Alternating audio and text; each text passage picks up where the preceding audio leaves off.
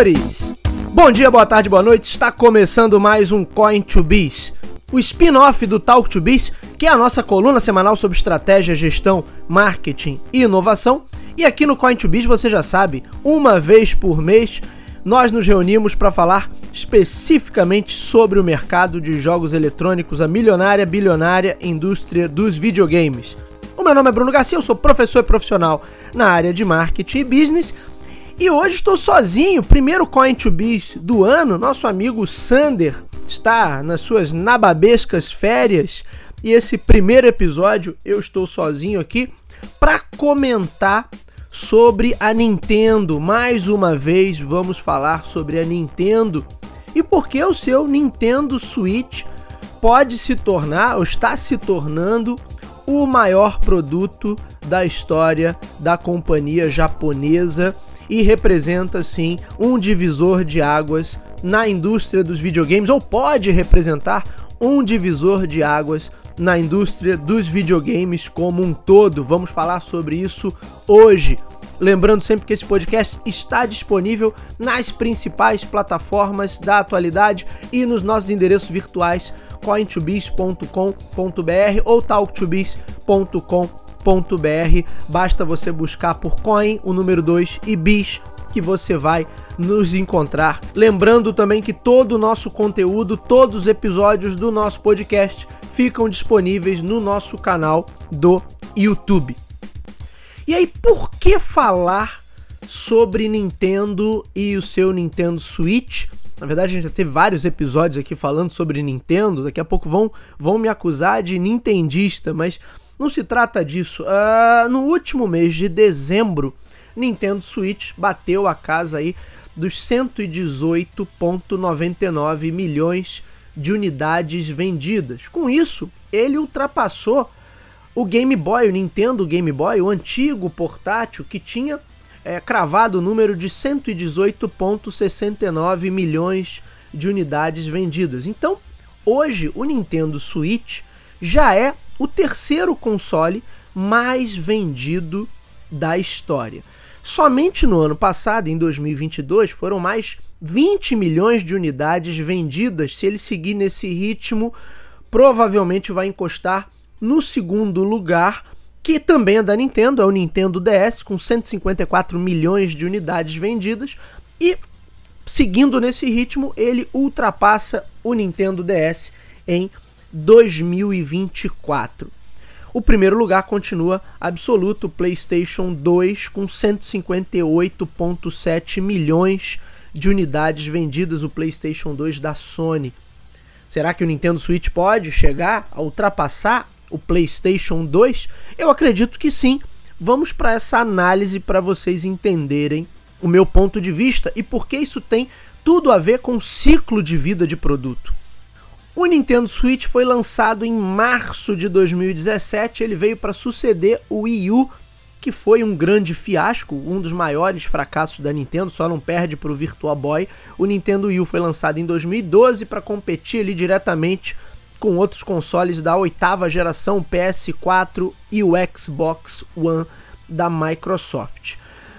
O Nintendo Wii U vinha para suceder um grande sucesso que era o Nintendo Wii, que foi um videogame disruptivo, que, que trouxe um novo conceito e um novo posicionamento para a Nintendo, trouxe um novo perfil de público também para os videogames, que é o jogador casual. A Nintendo tinha obtido um grande sucesso com o Nintendo Wii e tentou replicar isso com o Nintendo Wii U. Na época, o desafio era tornar o Nintendo, a plataforma Wii, não só um videogame para jogos casuais, mas também atrair o público mais hardcore.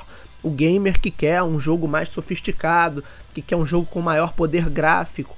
E o Nintendo Wii U veio com essa pegada. Porém, algumas questões ali do próprio design do produto e da maneira como esse produto foi concebido tornaram o Nintendo Wii U um, um objeto um tanto quanto exótico, porque ele tinha aquele joypad ali com tela, que mais parecia um tablet, uma coisa pesada, meio desengonçada. Não trouxe jogos que fossem tão chamativos à época, e aí o, o Nintendo Wii U acabou fracassando gerando até algo que, no meu entender, era meio que inédito na história dessa indústria, porque forçou a Nintendo a lançar um novo produto no meio de uma geração. Portanto, o, os, os consoles que estavam ali na mesma, na mesma geração, né, Nintendo Wii U, PlayStation 4 e Xbox One, tinham sido lançados ali entre 2012 e 2013 eles estavam no meio de uma geração. Em 2017, a Nintendo lança o seu Nintendo Switch. Ela já tinha anunciado que ia é, descontinuar o Wii U para lançar uma novidade. E aí veio o Nintendo Switch em 2017. O Nintendo Switch ele resolve alguns problemas. Mais uma vez a Nintendo apostando na inovação e aí eu recomendo um episódio antigo de 2021 que eu gravei falando sobre a Nintendo e a estratégia do Oceano Azul, eu acho que é bem interessante e tem tudo a ver com o que a gente está discutindo aqui, mas pela sua pegada inovadora, o Switch resolveu alguns dilemas que a indústria tinha naquele momento e que acho que até hoje não estão totalmente superados. Primeiro, o Switch resolveu o dilema da indústria em relação à competição com o mobile. O mobile sempre foi um bicho papão, porém, na até então, você tinha uma participação muito pequena no mobile. Foi somente nos últimos anos, possivelmente da, de 2000 e, da, da metade da década passada para cá, que o mobile começou a movimentar efetivamente muito mais dinheiro. E hoje o mobile já movimenta muito, muito mais do que a indústria tradicional de consoles de mesa.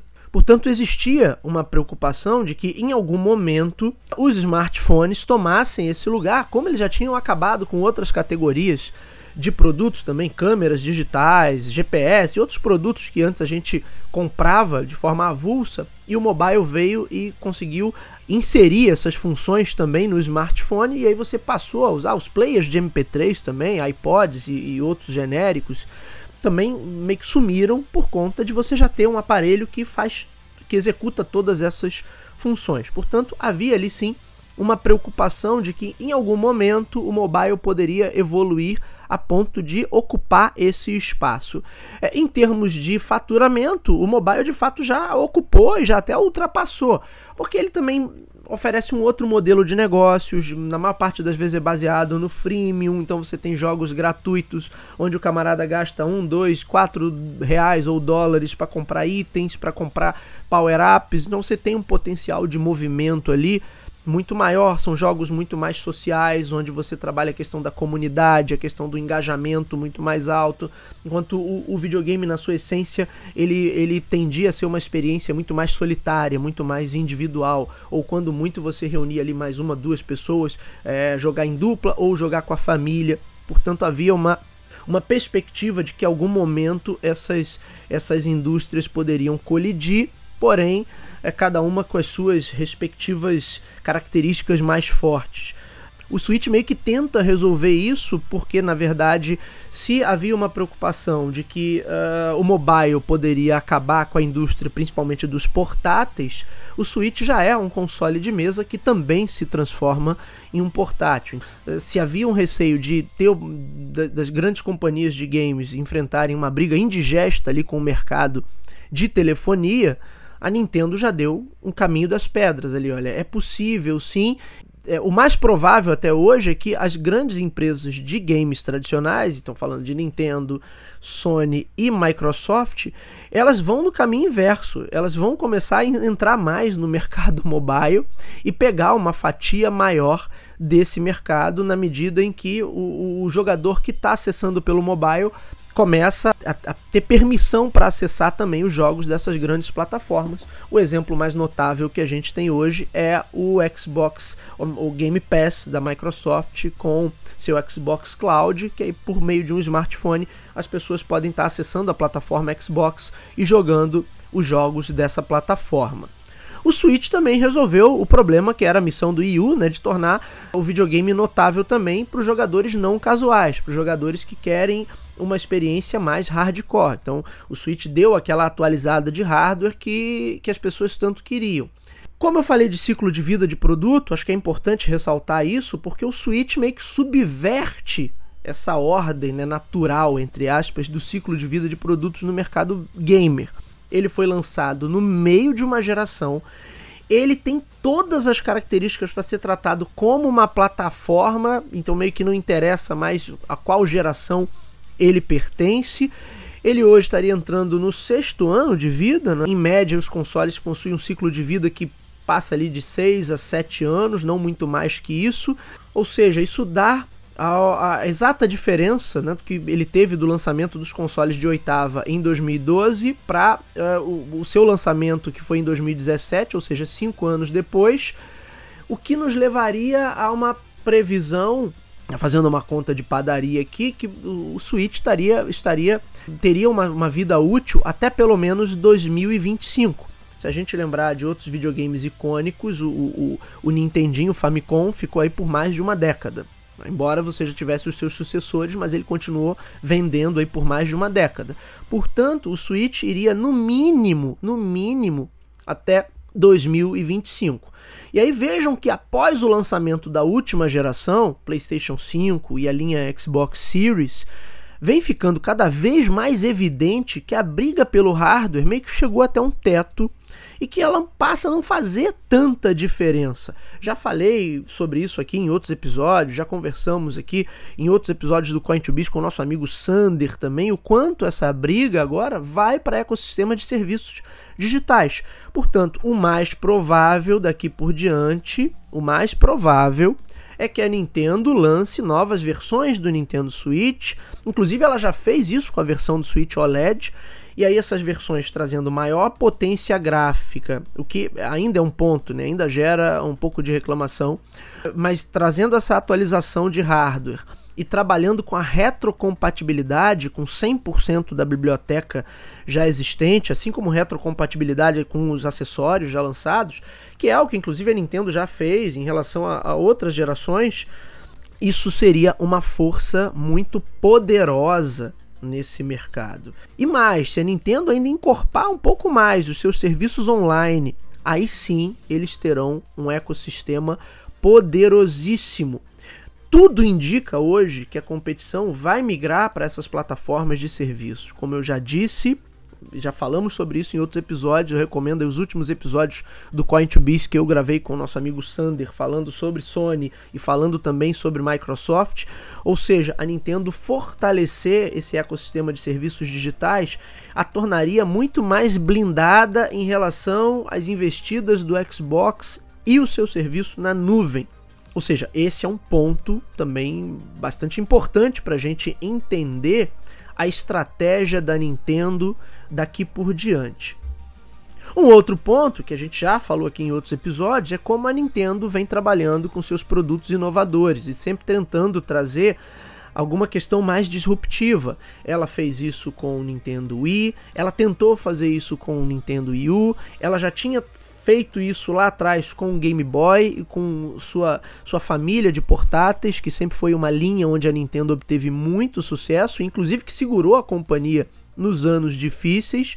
E ela fez isso de novo com o Nintendo Switch, dessa vez unindo o melhor dos dois mundos.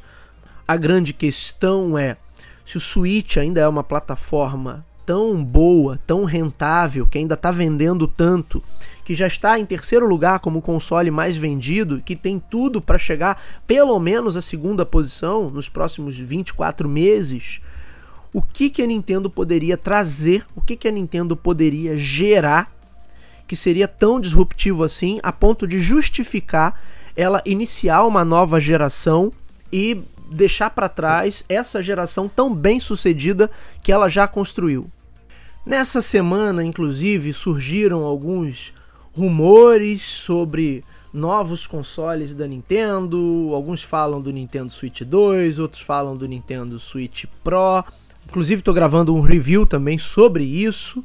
Mas a verdade, a verdade mesmo, é que com uma simples análise um pouquinho mais apurada, fica muito evidente que a Nintendo não tem qualquer razão hoje para lançar um novo produto. Ela poderia lançar sim uma atualização de hardware, mas mantendo o ecossistema. Porque o ecossistema, esse ecossistema que ela montou com o Switch, tem muita força. Em pouquíssimas ocasiões a, a Nintendo chegou tão longe já é o, o segundo o console, o segundo console mais vendido da empresa japonesa, perdendo para o Nintendo DS, mas ultrapassando o Game Boy com 118.69 milhões, o Nintendo Wii, que foi um estrondoso sucesso, 101,63 milhões. E depois disso, só o, o, Super Nintendo, que eu me lembre. E não lembro nem. E não me recordo nem em que posição o Super Nintendo está, mas com 40 e poucos milhões de unidades vendidas. Ou seja, nunca a Nintendo teve um ecossistema tão poderoso. E você vai falar assim: ah, mas ela teve com o DS. Sim, mas tudo indica que o DS também vai ser superado. E o DS tinha uma questão: ele era apenas portátil. O Nintendo Switch é portátil, é console de, de mesa ao mesmo tempo e está aberto ali um potencial inesgotável para um leque muito poderoso de serviços digitais, coisas que elas já oferecem com seu, a sua lojinha virtual ali, com seu serviço de acesso a jogos clássicos, mas que ela pode oferecer ainda muito mais. Ou seja, você tem um ecossistema poderosíssimo ali. Qual seria a motivação para Nintendo começar é, recomeçar esse ciclo do zero apostando num novo sistema. Agora é claro que é o ponto do meu comentário do review também que a imprensa é, vive dessas especulações, né, desses rumores. Então, por conta de um jogo do um jogo novo do Zelda, Zelda Tears of the Kingdom, que segundo alguns analistas e jornalistas que cobrem o assunto, esse seria, seria o último grande lançamento da Nintendo para o console Nintendo Switch. Agora, isso não quer dizer muita coisa, né? Ser o último grande lançamento da Nintendo para o console Nintendo Switch não está indicando que a geração vai acabar, está só indicando que a Nintendo já explorou ali tudo que tinha para explorar dentro das suas franquias mas nada impede que ela lance um novo jogo do Mario. Vai, vamos lembrar aí que no, no, Famicom foram três, pelo menos, jogos do Super Mario. É, no Super Nintendo você teve Super Mario, Su é, Yoshi Island, Su Super Mario RPG e, sabe, outras variações. Então, nada impede que a Nintendo continue explorando. Agora, claro, talvez o impacto de um novo lançamento, de, de um novo jogo do Mario, seja é, melhor assimilado ou melhor aproveitado se eu tiver com isso o lançamento de um novo hardware. Mas tendo em vista tudo que a gente já discutiu aqui ao longo de 2022 sobre serviços na nuvem, sobre streaming de jogos e sobre a força desses ecossistemas e dessas plataformas, porque isso não, não fica restrito apenas ao, ao mercado de videogames, mas a gente extrapola para todo o mercado de tecnologia e para outros setores da economia que são invadidos também, entre aspas, pela tecnologia, não faz o menor sentido que a Nintendo aposte num novo console ou que entre com uma nova geração seguindo os moldes da indústria tradicional, de, da indústria de, tradicional de games, né, de como se fazia a inserção em uma, em uma nova geração. Quando a gente fala de uma nova geração, quase sempre eu estou falando, olha, um novo console, vão ter jogos exclusivos para ele e quase sempre não há a questão da retrocompatibilidade, embora nesses novos lançamentos a gente tenha visto aí uma preocupação com alguma espécie de retrocompatibilidade, pelo menos pelo, pelo lado da Microsoft existe essa preocupação. Mas no geral, a indústria nunca trabalhou assim. Você lançava um novo aparelho, olha, agora os jogos são exclusivos para esse novo aparelho aqui, e é isso. Você vai ter que formar uma nova base. Agora a gente está falando de fortalecer um ecossistema, que é uma outra abordagem para essa indústria. Portanto, se eu pensar em não formar uma nova base, porque, de novo, né, se a competição por hardware já meio que se tornou irrelevante e aí o consumidor vai ter que ajustar ali quantos quadros ele quer, qual vai ser a resolução que ele vai usar, para ver se o jogo roda ou não roda mais ou menos fluido no seu aparelho. A questão do hardware meio que chegou a um teto e não tem tanto para onde correr. Alguns poderiam falar em realidade virtual, realidade aumentada, metaverso, mas tudo é besteira. Por enquanto é tudo falatório, especulação, a gente não tem nada de concreto em relação a, a, a essas temáticas, pelo menos no que diz respeito à indústria de videogames tradicional. Portanto, não vejo qualquer, qualquer motivação para que a Nintendo de fato lance um novo aparelho e aí, se a gente falar, ah, não, mas a, a perspectiva é para 2025, a perspectiva é para 2026, eu acho sim que ela, obviamente, tem que pensar numa, pelo menos numa atualização de hardware. Mas, no meu entender, seria loucura, uma loucura total se ela pensasse em matar esse ecossistema para lançar um novo, para começar um novo ecossistema do zero. Não vejo que exista demanda para isso, que exista necessidade disso. Acho que ela pode estender aí a vida útil desse ecossistema de certa maneira indefinidamente, embora na prática isso não seja assim, mas por hora eu não vejo motivo para se encerrar ou para propor uma, um, uma linha de término para o ecossistema do Nintendo Switch. E é por isso que eu comecei esse episódio falando, né? O Nintendo Switch pode se tornar o maior videogame da história e pode se tornar, ou já é, certamente o maior videogame da Nintendo, porque o DS era portátil, o Nintendo Switch não é portátil, ele é um híbrido. É, se você olhar para como ele se posiciona como produto, é muito mais um console de mesa que também tem a função de portátil do que um portátil que também tem a função de console de mesa. Coisa aí, ela segue exatamente a, a, a lógica que eu coloquei do, porta, do, do, do sistema de mesa para o portátil e não o contrário.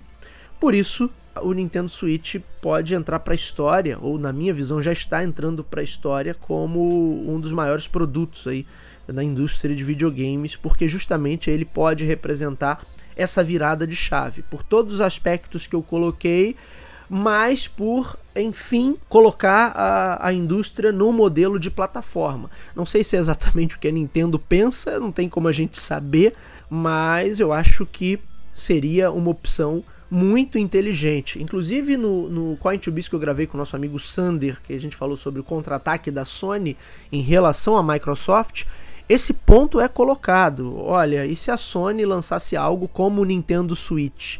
para o seu ecossistema de produtos. E se a Microsoft, a Microsoft não está tão preocupada com hardware, porque ela está muito mais preocupada e está sendo muito mais feliz vendendo o serviço. Então ela pode muito bem usar do hardware dos demais para fazer isso. Ela pode ficar numa linha muito mais de acessórios, mas os jogos vão rodar na nuvem. Portanto, eu não, eu não vejo a Microsoft com essa preocupação a partir de agora e com essa sanha de pensar ah, não, qual vai ser a próxima geração, o próximo hardware. Essa, é, essa responsabilidade possivelmente vai ficar com as outras, leia-se Sony e Nintendo, que estão seguindo ainda uma linha mais tradicional. Mas a Nintendo, ela poderia de fato botar os dois pés com tudo. Olha, agora o meu negócio é a plataforma. E com isso o Nintendo Switch verdadeiramente entraria para a história, fazendo essa virada de chave na indústria. Vamos ver o que vai acontecer, o que vem pela frente, a gente continua acompanhando. Muito bem, senhores, esse foi o nosso Coin to Beast de hoje. O meu nome é Bruno Garcia, você me encontra aí nas principais plataformas sociais, Bruno Garcia no LinkedIn e Bruno Underline Talk to Biz no Instagram.